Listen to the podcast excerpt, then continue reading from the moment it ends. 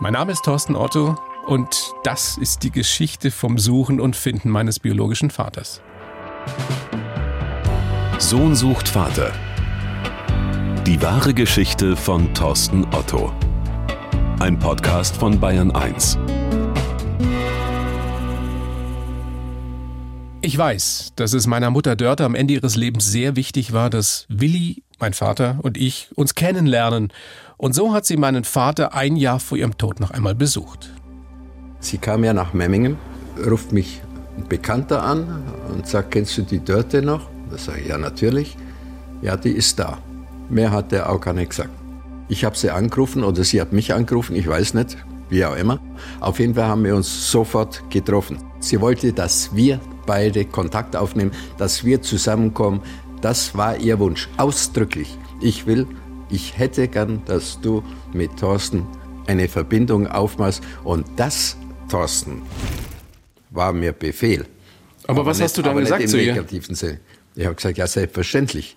Sie hat mir die Nummer gegeben, sie hat mir dein Buch empfohlen, das ich sofort gekauft habe. Ich habe mit Sicherheit Kontakt aufgenommen, ich weiß nicht mehr wie oder was. Ich weiß nur, der nächste Schock das war dann ein Schock, war der Tod von der Dörte und da, ab da habe ich gesagt, jetzt ist... Weißt du, dass, dass sie mir das ein paar Wochen vor ihrem Tod erst gesagt hat, dass sie sich wünschen würde, dass wir beide Kontakt aufnehmen? Und der Grund, warum du dann kurz vor ihrem Tod Kontakt zu mir aufgenommen hast, war die Tatsache, weil du meiner Mutter so verpflichtet warst. Sie weil, wollte es. Weil sie es wollte. Ja. Zwei Fremde Vater und Sohn sehen sich auf der Beerdigung der Frau, die bis dahin die einzige Verbindung zwischen ihnen ist, zum zweiten Mal im Leben. Und jetzt? Wie gehen wir damit um? Was machen wir daraus? Bei unserer ersten Begegnung, ein Vierteljahrhundert zuvor, hatten wir ja beide spontan nicht allzu viel füreinander empfunden. Und ich habe ja in der letzten Folge schon erzählt, wie ich Willi letzten Sommer am Gardasee besucht habe. Es war ein spontaner Einfall, ich war mir vorher überhaupt nicht sicher, ob das eine gute Idee ist. Hab ihn einfach angerufen und bin Richtung Süden losgefahren. Ich weiß noch, wie ich zum ersten Mal kurz hinterm Brenner wieder umdrehen wollte. Ich bin sehr froh heute, dass ich weitergefahren bin, denn dort auf diesem Campingplatz und in der Pizzeria am Abend hatten wir unsere bisher besten und vor allem emotionalsten Gespräche. Vielleicht hängt es auch mit Willis Erinnerungen an diesen Ort zusammen. Es war der Lieblingsurlaubsort seiner verstorbenen Frau. Am Gardasee hat Willi mir auch erzählt, dass er mit großen Gefühlen schon immer sehr zurückhaltend war. Und auch die besondere Beziehung zu seinem anderen Sohn Nico, meinem Halbbruder, der bei ihm aufgewachsen ist, erst mit der Zeit entstanden ist. Ja, ich bin da nicht stolz drauf. Nur das ist so. Warum soll ich das wegschieben? Ja. Ich habe dir auch schon erzählt, ich wollte keine Kinder mehr war auch erst schwierig. Ärzte haben gesagt, geht nicht. Wahrscheinlich sei ich schon zu alt. ich wollte auch Nico nicht mehr. Es war nicht meine Welt. Das hat sich schlagartig. Aber wie? Das ist ja das Wahnsinnige an unserer Geschichte. Ich habe einen Bruder dazu gewonnen und der Nico ist ja nun wirklich ein großartiger Typ. Du auch. Ja, da hat sich, ja? da hat sich schon was getan, weißt und? du? Aber, entschuldige, da hat sich was getan, aber nur weil du dir auch die Mühe machst, mich ein bisschen kennenzulernen oder mit mir einen Kontakt aufzubauen. Aber das, was das du gerade erzählt hast, da bin ich nach wie vor so, so hin und her gerissen. Es ist ja nun, nun nicht so, dass es, dass es einfach ist mit uns beiden, weil wir sind natürlich auch Sturschädel alle beide. Das habe ich mit Sicherheit von dir. Ja, äh, dazu, dazu muss ich sagen, Thorsten, ich gebe mir alle Mühe. Also speziell von, mit dir. Ich spreche davon. Die großen Pausen legst du ein. Ich habe dir gesagt, wann immer, wo auch immer ich komme. Ja, aber von dir geht jetzt ja auch nicht die, die super Initiative immer aus. Äh, in welcher Beziehung? Naja, du rufst mich jetzt auch nicht jeden Tag an und sagst, komm. Na, ich werde mich hüten. Du bist kaum erreichbar. Ich will dich nicht stören. Ich will nicht aufdringlich sein. Aber hast du denn jetzt, Punkt. hast du denn jetzt das Gefühl schon, dass du mehr Interesse hast an mir? Ja. Und hast du auch Vater, Sohn, wird das in dem klassischen Sinne wahrscheinlich nie mehr werden in diesem Leben. Nein. Aber hast du irgendwelche Gefühle entwickelt für mich? Äh, das ist ein großes Wort. bist scheinbar doch ein bisschen anders gestrickt, wie ich das jetzt bin. Äh, das muss aber kein Nachteil sein, weder für mich noch für dich. Nein, Gefühle kann ich jetzt nicht sagen. Nein, was ich anstrebe, ist Freundschaft. Ja, aber Freundschaft hat ja mit Gefühlen zu tun. Freundschaft ist eine sehr realistische Sache erstmal, die viel Arbeit und viel Mühe und viel Verständnis und Toleranz erfordert. Und Vertrauen. Vertrauen und Zuverlässigkeit und Interesse. Freundschaft ist mir wichtig.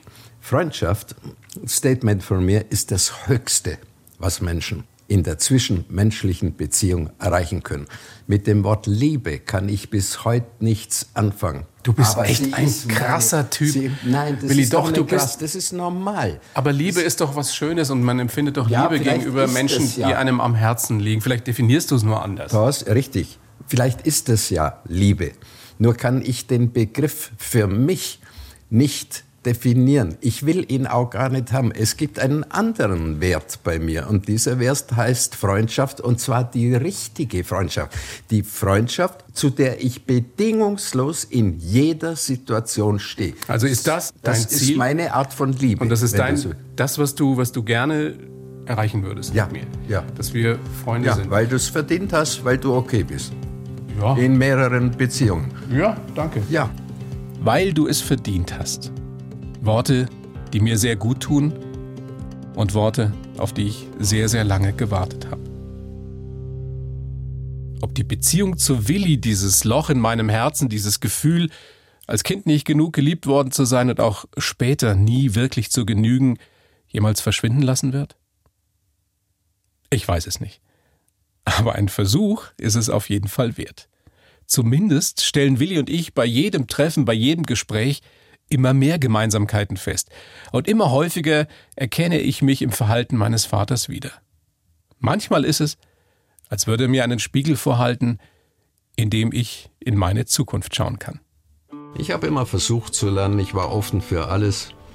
Ich äh, ich habe oft und gern zugehört. Ich habe auch selber gern geredet. Äh, aber ja, ich habe, wie du weißt, äh, habe ich offensichtlich von dir. Du wirfst mir oft genug vor, dass ich Monologe halte, aber im Moment zwingst du mich wieder zu einem Monolog. Ich hoffe, ich äh, muss das ich unterbreche dich anhören, wenn es nötig ist. Nein, das ist ja, ich finde das ja wirklich spannend, weil du, kannst du mir ja einfach 25 Jahre voraus hast. Du kannst noch einiges erwarten, du wirst dazulernen. Wenn du lernen willst, ja, wenn man lernen will, wenn man interessiert ist, wenn man offen ist und sich nicht gesellschaftlich festnageln, festfahren lässt. Man muss seinen eigenen Weg gehen und ich meine, man muss, es tut gut, wenn man viel nachdenkt. Ja, man kann auch manchmal zu viel nachdenken. Also wenn man sowieso zum Zweifel neigt, so wie das bei mir der Fall ist, dann äh, tut es manchmal gut, auch nicht zu viel nachzudenken. Willi, noch eine Frage, die, die mir wirklich auf den Nägeln brennt. Jetzt kennen wir uns ja schon ein bisschen besser. Was würdest du sagen, welche Gemeinsamkeiten haben wir? Ich denke, einen kleinen Schuss Aggressivität. Den hast du und den habe ich auch. Äh, Klingt jetzt erstmal nicht so positiv, ne? Gespräch, ne? Ich denke, wir wir gehören da beide in die Kategorie rein, dass wir nicht unbedingt alles sofort akzeptieren, wenn es nicht gut begründet und argumentiert wird. Das stimmt. Dann, das stimmt. Äh, kommt Aber Widerspruch aggressiv? und das machst du auch. Ja, also ich bin kritisch. Ich lasse mir nicht irgendwas erzählen, äh, egal von wem, und sage dann sofort, ja, klar, stimmt. Das stimmt. Dieses kritische Hinterfragen haben wir gemeinsam. Was würdest du noch sagen? Was habe ich noch von dir? Äh, da fällt mir eigentlich nichts ein. Nicht zuletzt deswegen, weil wir uns eben doch noch nicht so gut kennen. Da fehlt eine ganze Menge. Du bist als Mensch schon in Ordnung, ja. Das hast hoffentlich von mir. Ja, das hast von mir natürlich. Du bist okay. Muss es fast andersrum sagen. Du bist viel mehr Familienmensch, als ich jemals war. Auch ich war lange überhaupt kein Familienmensch. Die Erfahrungen aus meiner Kindheit haben mich abgeschreckt und vielleicht lange verhindert, dass ich mir eine eigene Familie wünsche. Ich erinnere mich nur an wenige Momente liebevoller Zuwendung und Zärtlichkeit, an Phasen des Streits und viel schlimmer noch des Schweigens und der Sprachlosigkeit, wenn es um die Gefühle von uns Kindern ging, umso häufiger. Bis ich mit 40 Jahren dann Vater geworden bin, habe ich mir nicht mal im Traum vorstellen können, Kinder zu haben. Wobei, ganz ehrlich, Das kann wahrscheinlich kaum jemand, der noch keine Kinder hat. Jetzt habe ich zwei tolle Kids, eine großartige Frau, aber bin ich deshalb ein guter Vater? Einer, wie ich ihn nie hatte? Einer, der sich Zeit nimmt, der Gefühle zeigen kann und der sich wirklich für seine Kinder interessiert? Ich habe lange drüber nachgedacht. Und dann habe ich beschlossen, meine Frau zu fragen, denn Yvonne ist wohl der ehrlichste und unbestechlichste Mensch, den ich kenne. Aber ihre Antwort, die hat mich dann doch überrascht. Sohn sucht Vater. Die wahre Geschichte von Thorsten Otto. Mehr bewegende Geschichten. Bayern 1 gehört ins Leben.